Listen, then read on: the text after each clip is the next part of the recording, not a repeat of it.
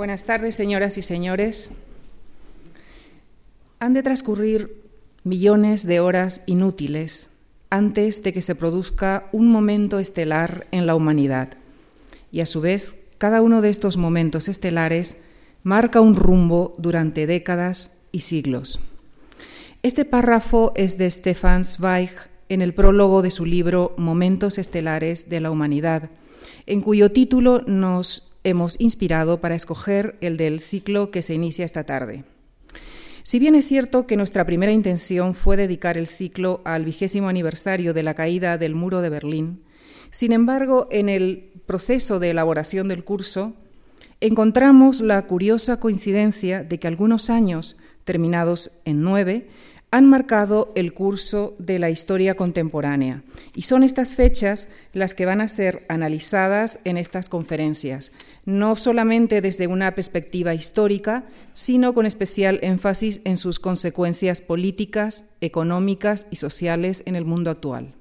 Señoras y señores, les invitamos a que nos acompañen en este recorrido que iniciamos hoy con el profesor Jean-René Eim, a quien damos nuestra bienvenida y quien nos llevará a 1789, el año de la Revolución Francesa. Continuaremos el próximo jueves analizando el crack de la bolsa y la Gran Depresión del año 1929 a cargo del profesor Gabriel Tortella. El ciclo continuará el lunes 27 de abril, cuando la profesora Tatiana Fisac examinará los cambios en la China contemporánea, tomando como punto de partida el año 1949, cuando Mao Zedong proclama la República Popular China. Treinta años después, 1979, la llegada de Deng Xiaoping al poder supondrá un cambio radical en la política china. El martes 28 de abril, el profesor Emilio Lamo de Espinosa nos llevará a 1989, el año de la caída del muro de Berlín. Y el jueves 30 de abril, en la clausura del ciclo, el profesor Luis Ángel Rojo analizará la crisis económica actual. Agradecemos pues la presencia en nuestra tribuna del profesor Jean-René M catedrático de español en prestigiosas instituciones francesas como el Instituto de Estudios Hispánicos eh, París III, Nueva Sorbona. Ha dirigido el Centro de Investigaciones sobre España Contemporánea de París. Su área específica de docencia e investigación es la civilización española de los siglos XVIII y XIX centrada en el estudio de las relaciones franco-españolas, los conflictos armados, las influencias culturales recíprocas y la literatura de los relatos de viaje. El profesor Jean-René Eim es autor de 10 libros publicados en su mayoría en España, entre los que destacamos por su relación con el tema de la conferencia de esta tarde, la guerra de España contra la Revolución Francesa o Ilustración y Revolución Francesa, entre otros. Es además coeditor de otros cinco libros y autor de más de 50 artículos publicados en revistas revistas especializadas. Señoras y señores, cedo la palabra al profesor Jean-René Eim, a quien agradezco una vez más su participación en nuestras actividades y a ustedes por su interés y su compañía. Muchísimas gracias. Bueno, gracias por esas palabras elogiosas, hice con exceso. Y también quiero agradecer a los organizadores de, de este ciclo que se inicia hoy porque su invitación me ha sido muy, muy grata y me honra mucho. ¿eh? La he aceptado sin vacilar mucho. ¿eh? Al mismo tiempo me permite esa oportunidad recordar lo que pasó en París en el año de 1989, cuando se celebró el bicentenario de esta revolución. ¿eh? Recuerdo que hubo aparte de la inauguración de la nueva ópera de París, hubo un coloquio internacional organizado por el eminente historiador Michel Vauvel. Participé en él al lado de algunos españoles, entre ellos había Luis Aura, que escribió como yo un libro sobre la, llamada Guerra Gran. Y en, aquella, en aquellos momentos también hubo una exposición titulada La Revolución Francesa y Europa. ¿eh? Se publicó un pequeño diario titulado Petit Journal, de grandes exposiciones y ahí se celebraba en el Gran Palais, al final de los Campos Elíseos. Y en, este, en la presentación de este petit journal salió el comentario siguiente, que les voy a, a, leer, porque tiene que ver directamente con el tema nuestro.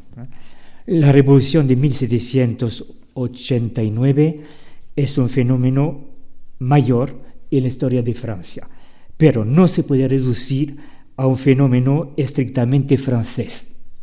Por una parte, en efecto, la situación general de Europa a finales del siglo XVIII, la actitud de los gobernantes frente a las mutaciones políticas y sociales de Francia, el peso de una guerra exterior han tenido una influencia decisiva sobre la evolución interna de la revolución. Pero, por otra parte, el espectáculo de los trastornos que afectaban uno de los países más importantes de Europa, las ideas nuevas puestas en circulación, el ejemplo dado en casi todos los sectores en cuanto a instituciones y prácticas inéditas han tenido repercusión en toda Europa, o sea que se incluye España aquí, aunque el rechazo y la incomprensión superaron ampliamente el entusiasmo. Bien, también recuerdo cómo el, entonces ministro de Cultura, que se llamaba Jacques Lang, ¿eh? escribió lo, lo, siguiente en el prólogo a un libro titulado, no lo llevo aquí, Imágenes de la Revolución Francesa, y escribe lo siguiente. Desde el 14 de julio de 1789, Nadie ignora en qué se transforman los sueños de los hombres cuando florecen y se encuentran. Una nación, una esperanza en marcha, un horizonte. En esto insistiré. ¿eh? Me voy a ceñir estrictamente al año 89, ¿eh? sin abarcar los años siguientes, porque lo diré a continuación, para mí la revolución no es ninguna secuencia continua, homogénea, ¿eh? Eh, es una serie de, altibajos, de, aceleraciones, de, radicalizaciones, de contradicciones, es esto, o sea, un, un, conjunto muy complejo.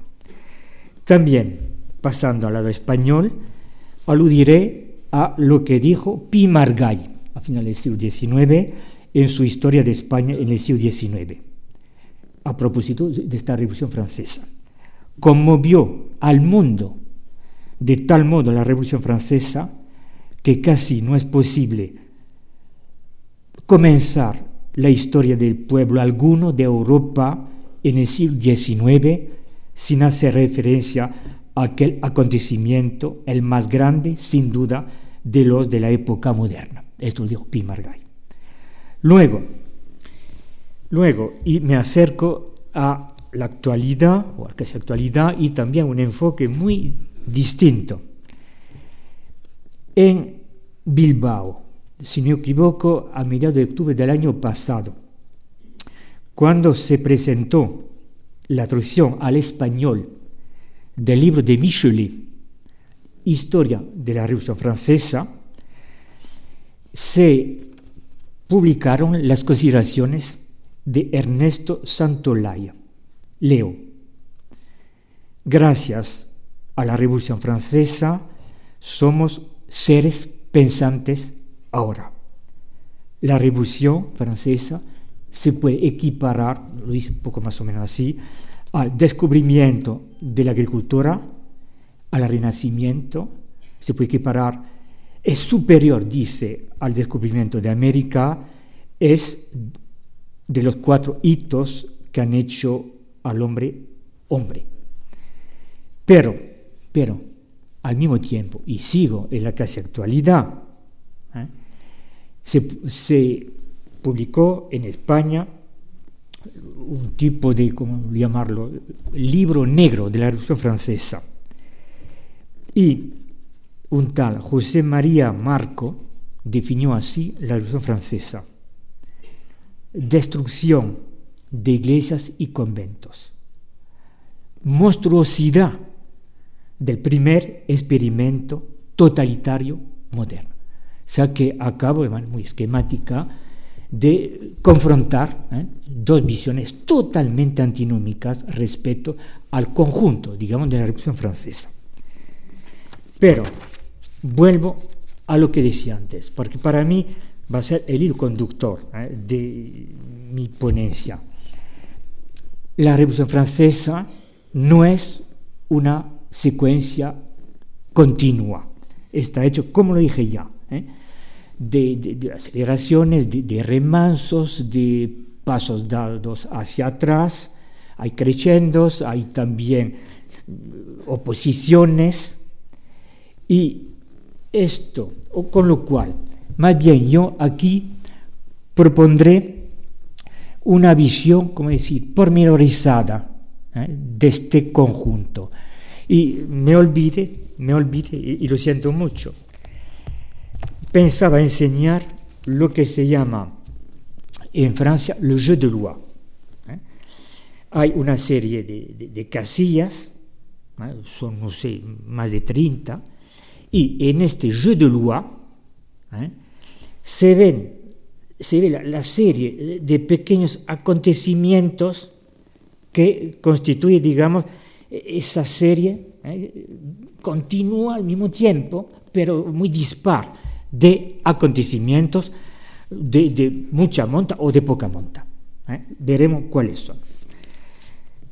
Con lo cual, yo insistiría en la obligación del rigor en la aproximación a la cronología de este famoso año 89. Yo diría que este año, y se publicó, se publicó también el año de 1999, un libro muy interesante de Jean Massin, Almanaque de la Revolución Francesa. Se trata de una cronología muy apretada, muy minuciosa, casi día a día, de cuánto pasó entre el año 89 y creo que lleva esto hasta el directorio, si no me equivoco. Sí, hasta el directorio, hasta el año 94. Y hojeándolo, este libro, ¿eh? se ve enseguida la simbología cromática ¿eh? de tricolor. Yo diría que los principales acontecimientos que jalonan este año inicial de la revolución son los siguientes. Uno, en enero, en enero, convocatoria de los estados generales, que luego pasará a llamarse Asamblea Constituyente. Luego, luego,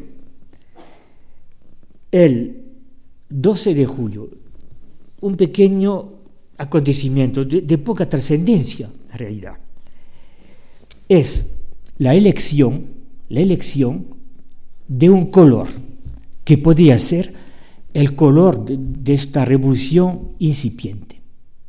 Y cuidado aquí, no se trata en aquel momento de la bandera tricolor, que solo aparecerá después. ¿eh?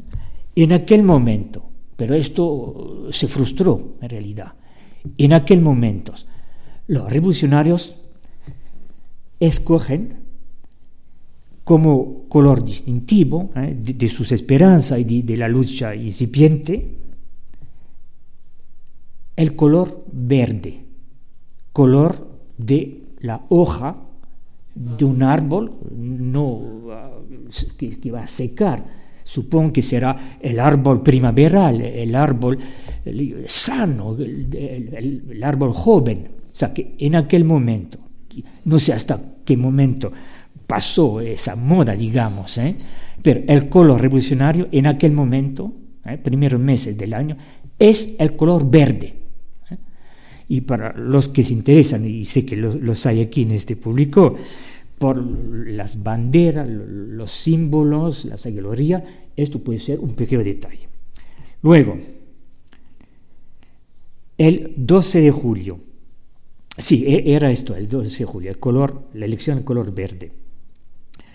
El 13 de julio se crea una institución de mucha importancia en cualquier proceso revolucionario, la creación de la milicia nacional. Dos palabras densas. Por un lado, milicia, miliciano, ¿eh? que se contrapone quizá al soldado profesional del antiguo régimen, y nacional, irrupción, por supuesto, del concepto fundamental, invasor ya, ¿eh? de la nación, nación francesa. Bien.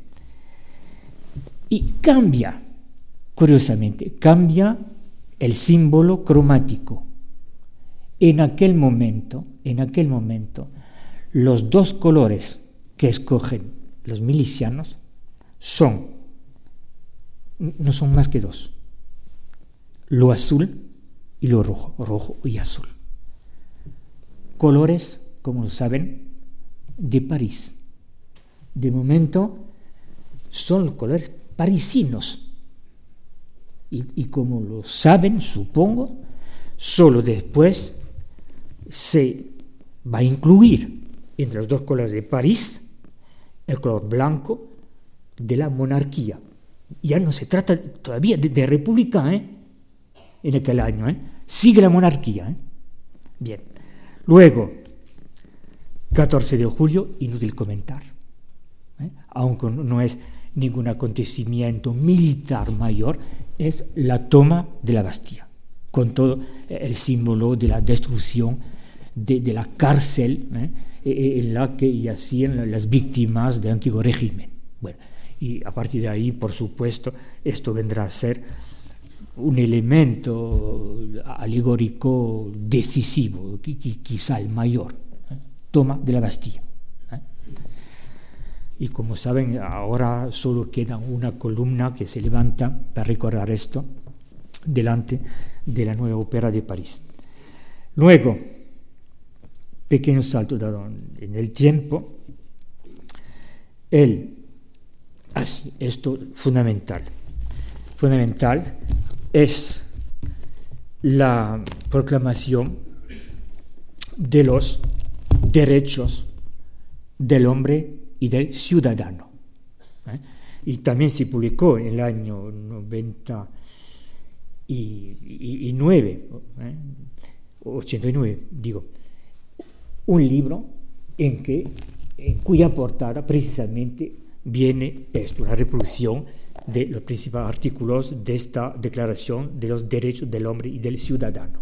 ¿eh? Bien, esto propio del año 89. Luego, yo diría que en aquel año también surge pues toda una fecha de, de de nuevas figuras, de nuevos personajes que van a ser un poco los, líderes, ¿eh? las figuras públicas de la revolución naciente. Y ya e, en, esta, en el libro de Massin, apunta Massin que en aquel año 9 Robespierre apenas cuenta. ¿eh? Toma la palabra en la asamblea, pero su discurso pasa poco más o menos desapercibido. O sea que de momento no es Robespierre. ¿eh? Habrá que esperar, como lo saben, algunos saben, para que ya en, la época del terror venga a ser pues, el líder de esa revolución radicalizada. Las grandes figuras ya que asoman ¿eh? son Mirabeau, Danton,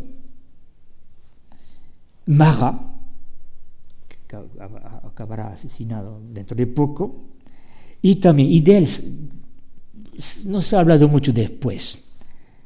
Jean Bailly, Bailly, alcalde de París, o sea que también desempeñó este Bailly un papel importante a favor en aquel momento del proceso ¿eh? revolucionario. También aparece un personaje que ya era, era muy famoso, el general Lafayette. ¿Y esto por qué?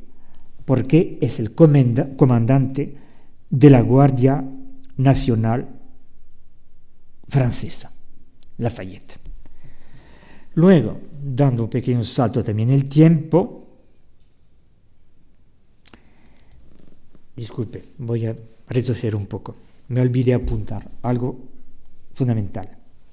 Esta famosa noche del 4 de agosto, la Nuit du Catrut, esto recuerdo muy bien como eh, yo de parvulo en la escuela, la Nuit du Catrut, la Nuit du Catrut. A ver, ¿esto qué era? La Nuit du Catrut. ¿eh?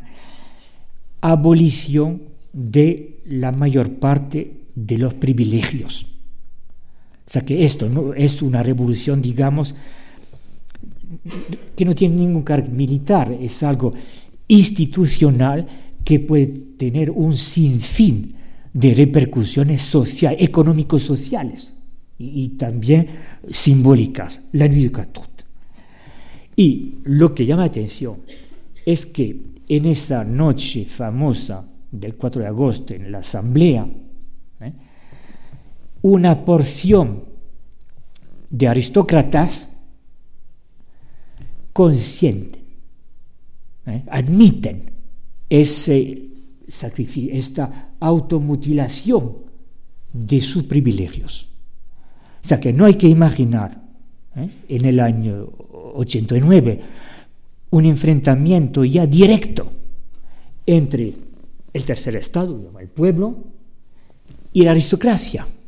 En aquel momento hay, no digo una mayoría, ¿eh? pero sí una, mayoría, una, minoría significativa ¿eh?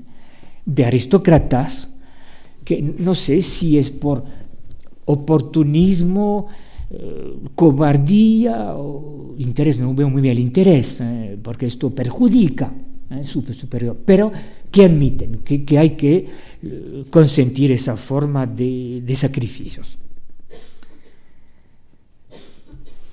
O sea que en aquella noche del 4 de agosto está emergiendo un concepto, un concepto, al lado de otro. El concepto que ya había irrumpido y que predominaba era el concepto de libertad. ¿eh? Afán de ser por fin hombres libres y, no esclavos de un régimen o, o, siervos de los señores. Libertad. Y en aquel momento está plasmándose, ¿eh? no sé si usted, pero en la mentalidad del, del momento el concepto de igualdad. O sea que de momento es este el binomio. Libertad, libertad, igualdad. Y me parece que el concepto fraternidad, que ya viene a ser la divisa, creo que aparecerá mucho después. No, sé decir cuándo. ¿eh? Puede ser que después de, los ajustes de cuentas, de, la brutalidad, de los excesos de la convención, eh, la aspiración a una reconciliación en nombre de una hermandad, de una fraternidad. Al mismo tiempo, puede ser que la fraternidad también remita a un mensaje de tipo cristiano, pero de momento, año 89, lo digo de manera un poco esquemática y un poco, pido perdón, ¿eh? Eh, es el binomio el que funciona, libertad, igualdad. Luego, lo que pasa en aquel momento es que el monarca, ¿eh? no se trata eh, de echarle fuera en, aquel momento, ¿eh? se trata de conservarle, pero de obligarle a admitir reformas radicales. En este momento, el monarca, los 16, sufre la, amputación de su autoridad absoluta. O sea, que de manera un poco absoluta, también, eh, ¿cómo decir? Absoluta, sí. Eh, termina en aquel momento, por lo menos en el papel, ¿eh? el absolutismo monárquico, ya que el monarca va a compartir privilegios y autoridad y poder con otro poder que, que está por definir. También en el libro de Marcel descubrí, antes venir aquí, solo antes venir aquí, que la guillotina que solo funcionará de manera intensa en tiempos de Robespierre y Saint-Just, hay un proyecto de guillotina que se presenta a finales, eh, en diciembre de aquel año. Y supongo que ustedes sabrán que la guillotina, cuando se propuso, se promovió eh, ese método no para producir una mayor dosis de, horror, sino para acortar, digamos, el, plazo del último dolor. ¿eh? era como una medicina, un poco fuerte, dirán ustedes, pero es eso, ¿eh? no, se trataba de, tortura, es eso, ¿eh? la guillotina, esto pensaba decir de manera tan brutal también, la guillotina no es instrumento de tortura. ¿eh? Además, creo que Guillotin, si no me equivoco, e-, era un médico, era un médico, yo diría cirujano. ¿eh? Bien, bien, es eso, o sea, proyecto de guillotina, diciembre del año 89. Luego, luego, y esto tampoco lo sabía yo, volví un poco atrás, a mediados de octubre de aquel año, Luis XVI, a escondidas, manda a España al abate de Fontbrune, anunciándole que le toca protestar contra los malos tratos que sufre por parte de estos revolucionarios. Y en realidad yo diría que Luis XVI en aquel momento está pensando, y está legitimando, está pensando en una posible contraofensiva a favor del restablecimiento de, su, monarquía absoluta. ¿eh? Y cuenta con el monarca español. ¿eh? No sé cómo se, recibió ese mensajero, pero es eso. Ya a partir de diciembre, no, perdón, de octubre, la corte o el rey de España está al tanto de que su homólogo de Versalles está pasando un mal rato y que necesita ayuda. ¿eh? Con lo cual, ya he terminado en cuanto al planteamiento de este año. Lo que significa que hay otras muchas cosas que son cosas posteriores al año 89. Solo les voy a mencionar para que no haya confusión. Por ejemplo, el solo en el año 90 se celebra en París y, también en otras ciudades. El 14 de julio, la llamada fiesta de la federación. Con lo cual, cuidado, cuidado. En realidad, cuando en los años siguientes, y casi hasta hoy, cuando se celebra ¿eh? el 14 de julio en Francia, hay una confusión. ¿eh? Al mismo tiempo, puede ser que esto remita a la toma de la Bastilla, pero también se puede pensar que esto remite a esa fiesta, porque esa fiesta federación por fin es el sueño, como decir, realizado de la reconciliación, de la unión sagrada en torno a la revolución triunfante. ¿Eh? Esto tampoco lo sabía yo. Pensaba que se celebraba la toma de la Bastilla, esa violencia, la, muerte del, jefe que mandaba. En realidad no, en realidad no, no. ¿eh? Se, celebra, o se debía celebrar esa fiesta nacional ¿eh? de unión restaurada en torno a la revolución triunfante. ¿Por qué? es esa fiesta, la fiesta de la nación. ¿eh? No es la fiesta de la abdicación o de la muerte del rey, es la fiesta de la nación. ¿eh? Luego, aparecerán nuevos símbolos, nuevos emblemas. Pero son cosas posteriores. La marsellesa, el himno nacional, solo aparecer después, no en el año 89. Los famosos sans-culottes, e, estos combatientes ahí de la calle, ahí, también pertenecen a una época posterior. No hay realmente sans-culottes. ¿eh? en, el año 89. Y también, y también, aunque aparece aquí, el gorro frigio, ¿eh? también llamado gorro de la libertad. Creo que sí, eh, aparece aquí, aparece aquí, pero ah, esto puede ser también muy posterior, ¿eh? esa presentación, creo que lo es. Aparecerá después, el frigio después. Y como ya lo había dicho, la trilogía, el lema, la, divisa nacional, liberté, égalité, fraternité, también ¿eh? es algo posterior. Y también en estos años posteriores al 89, indudablemente, el acontecimiento más pasmoso más traumático es, por supuesto, el proceso y la ejecución del rey.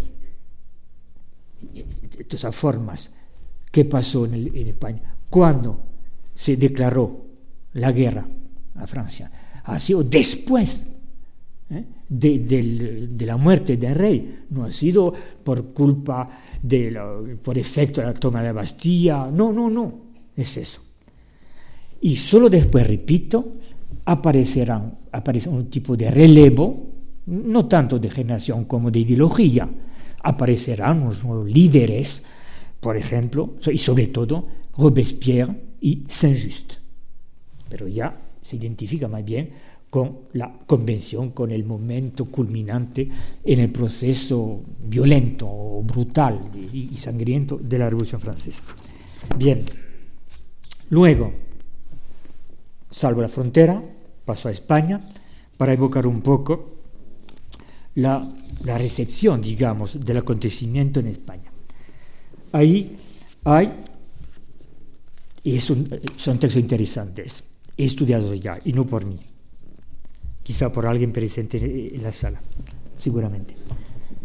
En, París, el embajador de España es el conde de Fernán Núñez. Y va enviando, mandando a Madrid pues sus despachos, eh, comentando lo, que está presenciando en París. Voy a intentar resumir un poco.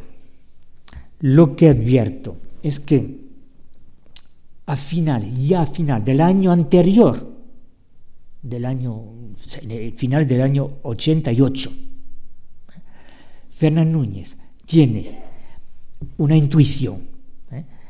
la intuición de la gravedad de los acontecimientos que se preparan, o sea, mucha lucidez.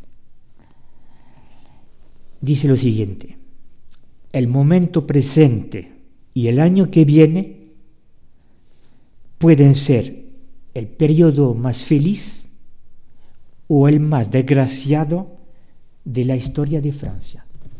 De momento, ¿eh? no O sea, que hay la vía de una revolución que, puede ser fausta y legítima y aceptable y, admirable, pero al mismo tiempo puede haber desviación, corrupción, ¿eh? adulteración.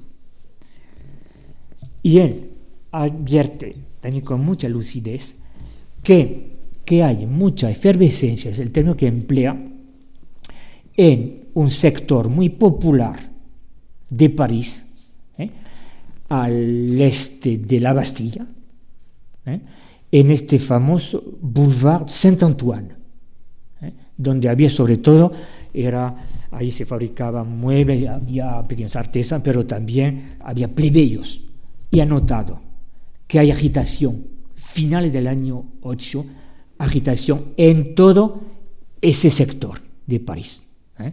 que forma como un contrapeso con el sector elegante, aristocrático del oeste parisino.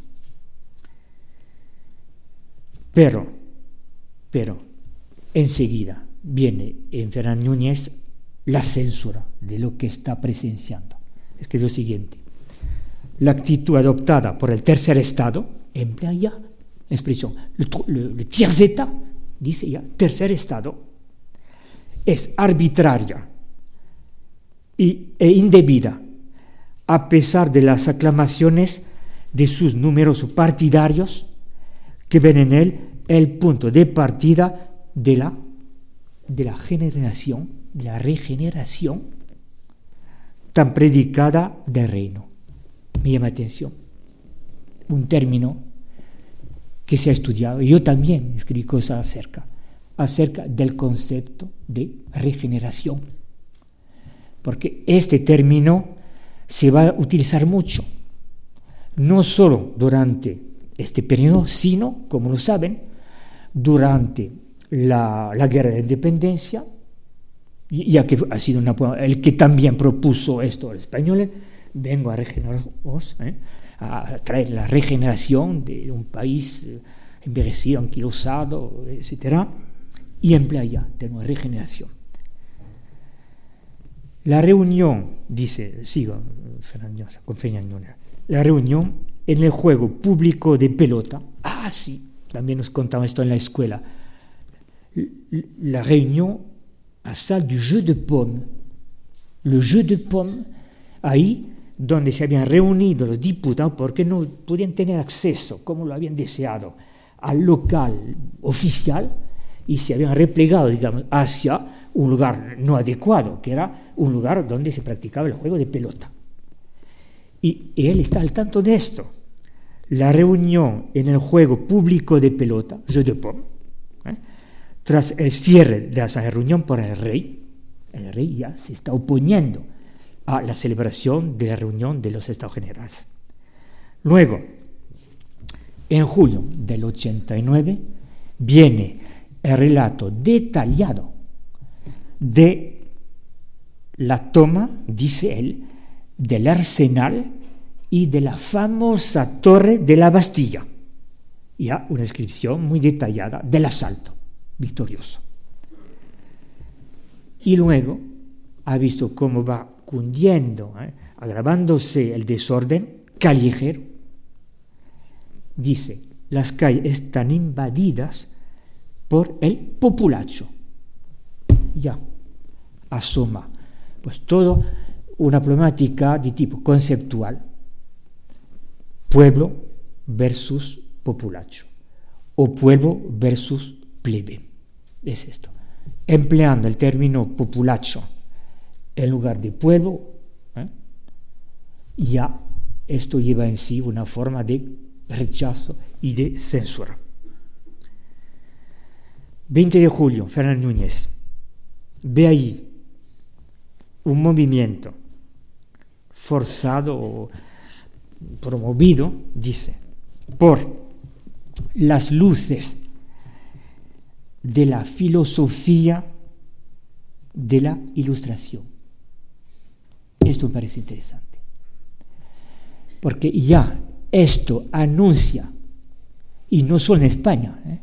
sino también en otros países de Europa, el motivo de condena de la revolución recién nacida.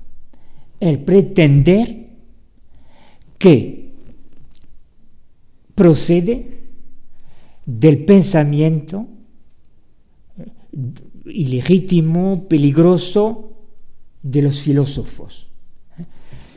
Ya se llega a esa forma de, ecuación igualitaria, revolución igual, consecuencia directa de los malditos filósofos pre-revolucionarios. Es toda la propaganda contra-revolucionaria que se pone en marcha. Y, durante la guerra contra la convención, la llama guerra gran, esto se, se va a machacar. El tema según el cual, el tema que más bien yo diría propio del sector ultraconservador, absolutista, reaccionario, clerical, el pretender que la revolución ha sido promovida, querida y promovida, quizá dirigida por los malditos filósofos, y ahí aparecen por supuesto Montesquieu, eh, Voltaire, incluso Rousseau. Maldición, filosofía maldita. Y dice luego, aparte de los filósofos que están por debajo, ¿eh? que manejan su capa, hay también un juego, por supuesto, de intereses personales. Luego, octubre del año 89. Sigo con Fernando Núñez. Los clubes, los cafés, las tabernas y ventorrillos han sido la no ah, la cuna, no llego a leerme, la cuna donde con el concurso de todas las clases de la nación, esta singular revolución, concebida desde hace años, ha nacido y se ha fortificado. O sea, que asoma otro tema fundamental, ¿eh? que va a repetirse ahí.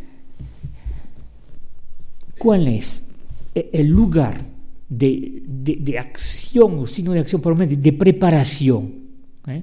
el lugar de complot ¿eh? de la revolución, clubs, cafés, tabernas, vento, es decir, estos lugares públicos y semipúblicos a los que acude la, gente pobre, ¿eh? los plebeyos. Pero también, también, él no lo dice. Esto significa, ¿eh? estoy intentando descifrar un poco ¿eh? a Fernando Núñez, esto significa que para él esa revolución no es ninguna revolución, como decir, ciega, diciendo que hay gente que se agrupa, ¿eh? que, que charla, que se agita, que prepara golpes, en los clubs, en los cafés, esto significa que la revolución es también un discurso, que es propaganda. O dicho de otra manera, esto significa que para Fernando Núñez pero eh, está la verdad en aquel momento. Las palabras vienen a ser, ¿cómo decir esto? Armas arrojadizas las palabras como arma de combate a favor de la revolución. Y, no, como otros lo dirán, revolución de, de, pelagatos totalmente ignorantes. no, no, no.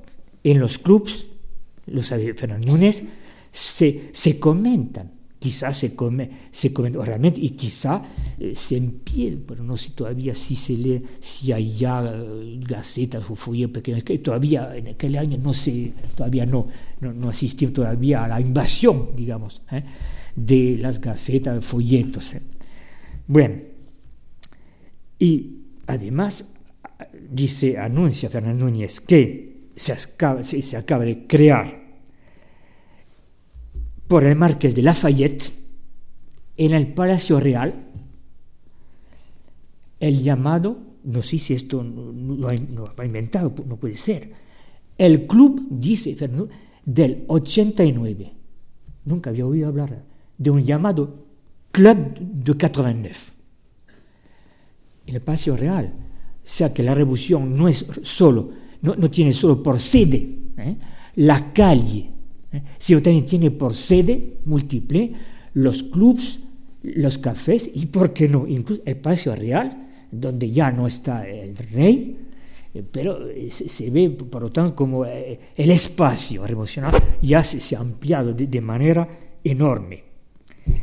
También, y esto no lo sabía, dice Fernando Núñez, que ha advertido ya un cambio en la indumentaria. Yo hubiera dicho que para mí, para mí pensaba que esto posterior, ¿eh? les todo esto, eh, después, dice Fernando Núñez, que ya, que ya las casacas, los calzones, las medias ceñidas, ya no se usan tanto como algunos meses antes. Y que ya las botas aparecen, y esto no sabía, el, frac, es un tipo de redingot, bueno, una casaca más corta, con lo cual esto no sabía, como ya, ¿eh? en el primer año, ya la, la adhesión a este movimiento, ¿eh? que está germinando, sino estallando, supone también o admite también que la afirmación ¿eh? de un credo, de una convicción, a través del aspecto exterior. ¿eh? No se habla de Gorofrige todavía, ¿eh? pero es esto. O sea que casacas, medias esto no, no, son los plebeyos. Sé que habrá gente adinerada incluso quizá aristócratas, nobles, los pocos que, están al lado todavía eh, del movimiento, seguimos en la monarquía, ¿eh? que admiten que hay que también evolucionar en la manera de vestirse. Luego también hay otro testigo español de la revolución en aquel año, es Domingo de Iriarte, que escribe cartas de un español residente en París, a su hermano Bernardo, residente en Madrid. Pero lo malo para mí, para nosotros, es que son muy pocas las cartas del año 89, casi no dice nada, ¿eh? como si no hubiera visto nada importante. La mayoría de las cartas de Iriarte son del año 90, verdad que algunas remiten al año anterior. Y en febrero del 90, o sea, a pocos meses del final del año anterior, ¿eh?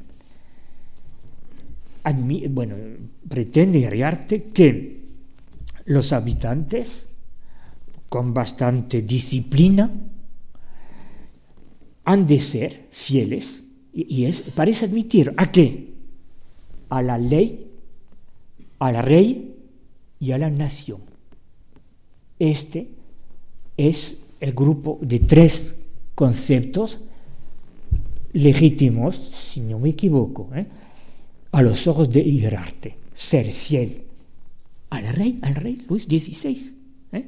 a la ley, a la nueva ley y a la nación, concepto de nación. Pero, bien inconveniente, un peligro, Iriarte, dice, dentro de poco se reunirán, se agruparán, se reducirán el, nombre, el número de monasterio o conventos, y solo quedará uno por cada orden en cada ciudad. Lo que ha visto es que esta revolución naciente puede tener también este componente. Un componente, yo no diría anticlerical, yo diría, porque esto se repetirá, insistí mucho durante años, el punto siguiente, el particular, no son, no son los párrocos, ¿eh? no son los curas de pueblo, ¿eh? los que infunden más miedo, rechazo, antipatía. ¿eh? Como si se admitiera su necesidad, su utilidad, su benevolencia su, capacidad de admitir reformas son más bien, es más bien el clero regular. Son los monjes, son las monjas, ¿eh? los que más suscitan el rechazo, la antipatía. Es esto. ¿eh? esto a, veces empleo yo en mis artículos el término de, antimonacalismo, esto raya con el neologismo. Es esto ¿eh? que ha advertido, y, y, con toda la razón, y el arte.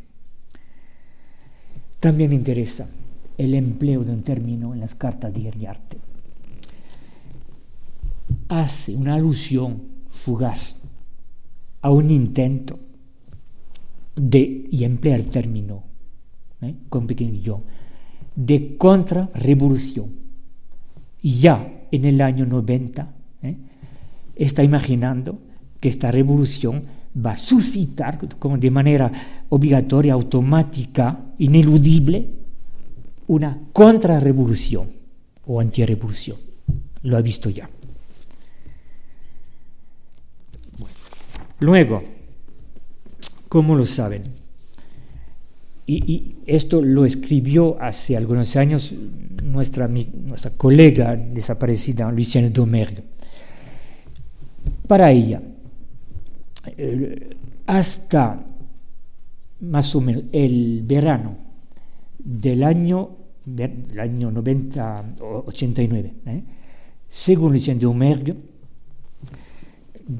vistos los acontecimientos de, París desde Madrid, hay por parte de Florida Blanca pues una, una vacilación, incertidumbre, ¿eh? que no llega todavía a espanto. Pero sí, tiene miedo enseguida a una violencia desenfrenada.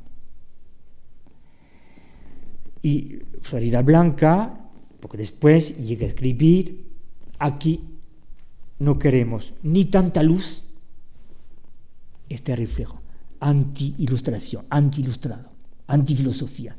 No queremos ni tanta luz ni sus consecuencias. No queremos actos insolentes, palabras y escritos en contra de la autoridad legítima. Luego, ¿cómo lo saben? Porque esto se ha estudiado. Ya a partir, digamos, segunda mitad del año y, a continuación hay primero una política, como decir, de blackout. Impone Florida Blanca, ministro, la, el silencio, el mutismo, el cierre de la frontera para que no penetren las noticias y aún menos los escritos subversivos. Cierre la frontera. ¿eh? Y, lo dice además, eh, hay que suprimir las noticias provenientes de Francia, que no se hable de Estados Generales, que no se hable de toma de la Bastilla. Y por supuesto, acudiendo a la Inquisición, a los censores, ¿eh? se va a prohibir de manera terminante, hay ya una policía que se pone en marcha, la penetración de la literatura subversiva, pensando en que hay dos zonas por donde puede penetrar con, mayor facilidad, por supuesto, a lo largo de la frontera pirenaica, pero también a partir de Cádiz, donde hay toda una colonia de residentes franceses, ¿eh? que también eh, ven llegar por barcos también eh, noticias, gacetas, folletos, manuscritos que pueden también difundirse a través del país. Y efectivamente, esto también se ha estudiado. A partir de mediados de julio, en realidad lo ha estudiado Gonzalo Arenas y otros muchos. Ya a, pesar de este cierre formal de la frontera ya se sabe que penetraron noticias. Por ejemplo, en Madrid se conoció la caída de la Bastilla ya el 27 de julio. No está mal. No está mal. Fue bastante rápidamente la noticia. ¿eh? Y, se, conoce en Madrid. En Madrid ¿eh? Y también se aludió, se mucho en Cádiz a la actividad de una para mí un poco misteriosa, Casa de la Camorra, eh, que eran quizá una pequeña institución que tiene que ver como una, no sé si logia, donde se frecuentaban ahí comerciantes francesas también que estaban al tanto de lo que pasaba en París.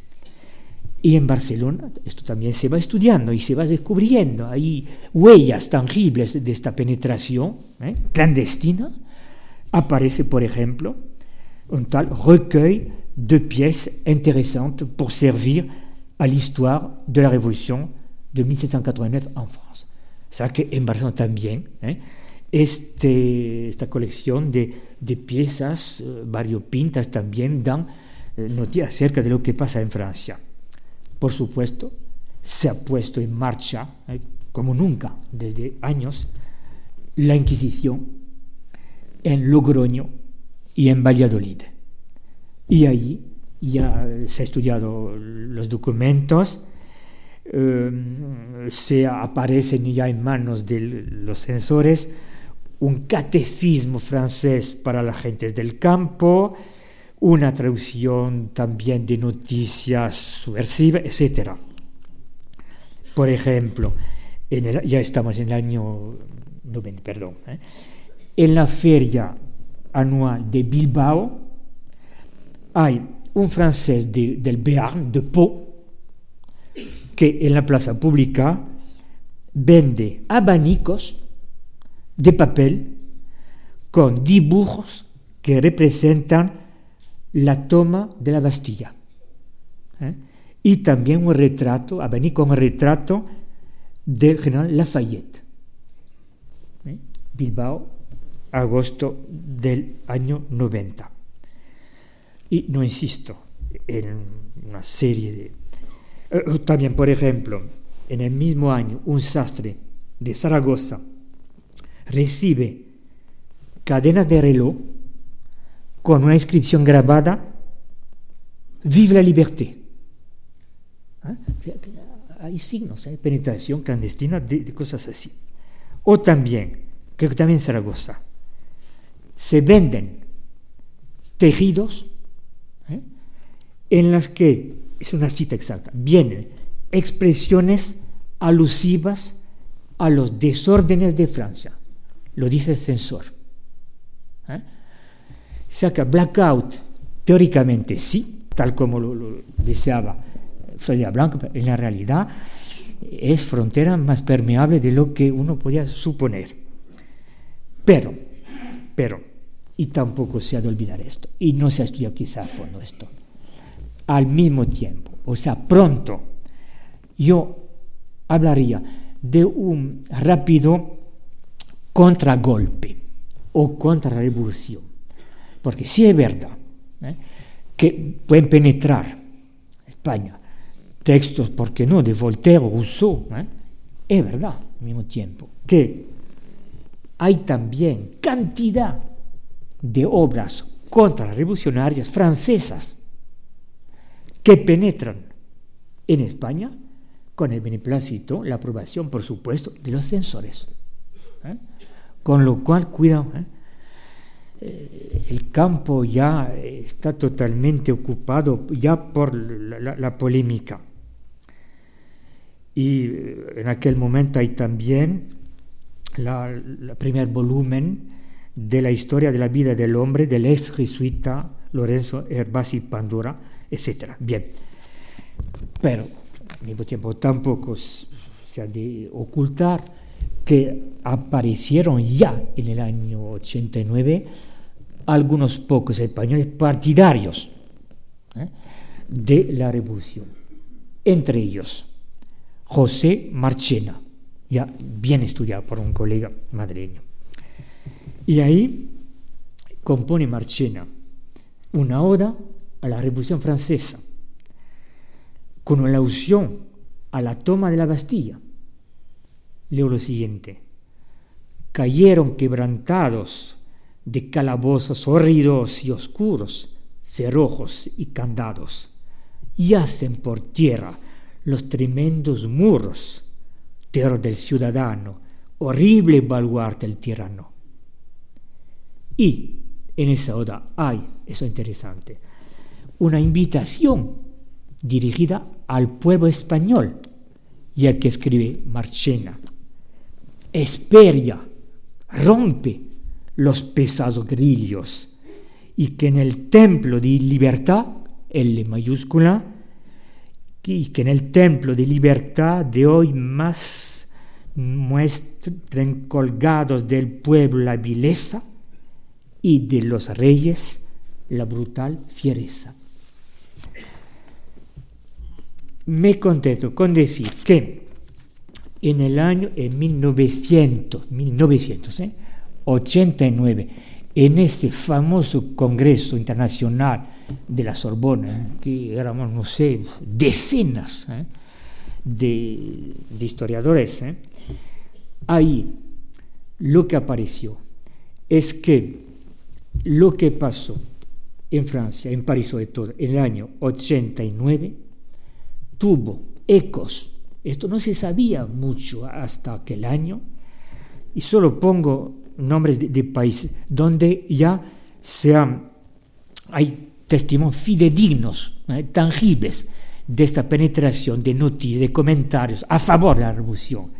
Los hay en Alemania, los hay en Polonia, en Polonia, quizá más en Polonia que en Alemania, incluso en Roma, en Inglaterra, en el Canadá, en Quebec, en Italia, en Dinamarca, en Haití y Santo Domingo. Y luego, y, creo que ya se me va agotando, ¿no? Bueno, tenía la, ambición bueno, absurda ¿eh?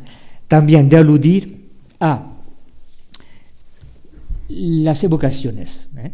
De la Revolución Francesa del año 89 en dos episodios fundamentales ¿eh? en los que surgió de nuevo todo el conjunto revolucionario durante la guerra contra la convención.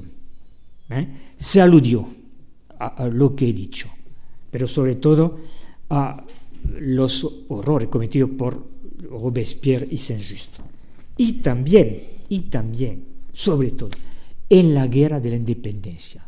Se aludió mucho, mucho a la Revolución Francesa en su conjunto, en pocas palabras. Yo diría que para los absolutistas las cosas me parecen muy claras. ¿eh?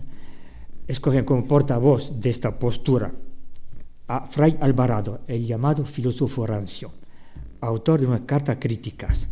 Esto parece claro. Toda la revolución se ha de censurar. Hay una voluntad asimilación de los distintos episodios, hay una confusión intencionada. ¿eh? Y ahí también hay un resurgir de una francofobia tremenda, feroz. Es todo el pueblo francés culpable de tantos horrores. Mucho más difícil es calibrar, analizar la postura de los liberales. Porque no pueden decir que la Revolución Francesa es un modelo para ellos. ¿eh? No lo pueden, ¿eh? por táctica, no lo pueden. Si no, ya se ofrecen como blanco a, los absolutistas. O sea que han de mantener una forma de, de mutismo calculado para quizá buscar modelos, no hacia la convención, sino hacia la primera fase revolucionaria, incluyendo la constitución del año 91. ¿eh? Se ha puesto mucho más difícil. Luego, pensaba, también me interesó mucho, y esto lo iba descubriendo, las opiniones muy posteriores ¿eh? de Jaime Balmes y de Donoso Cortés. Esto merecería un estudio también profundizado. También, más allá todavía, Blanco, eh, digo, em, Blasco Ibáñez, en su historia de la Revolución Francesa, también cosa muy interesante. Luego, quise termine evocando un poco en forma desordenada esto por haber participado en este coloquio del año 90, eh, sí, a ver, sí, 89. ¿eh? Al año siguiente me mandó el comité organizador de, este coloquio una carte de vœux de Nouvel An, ¿eh? con los deseos de un feliz año nuevo. ¿eh? Me mandaron esto. Le peuple français reconnaît l'être suprême et l'immortalité de l'âme. El pueblo francés reconoce al ser supremo y la inmortalidad del alma. Y bien, y bien, muy interesante, toda una serie de, de, de símbolos. Ahí viene el sol refulgente, ahí viene el sans-culotte con el frío. Todo esto se puede enseñar al final de la ponencia si quiere acercarse luego. Bueno, nada más. Pido perdón por haberme pasado en cuanto al tiempo. Y he terminado.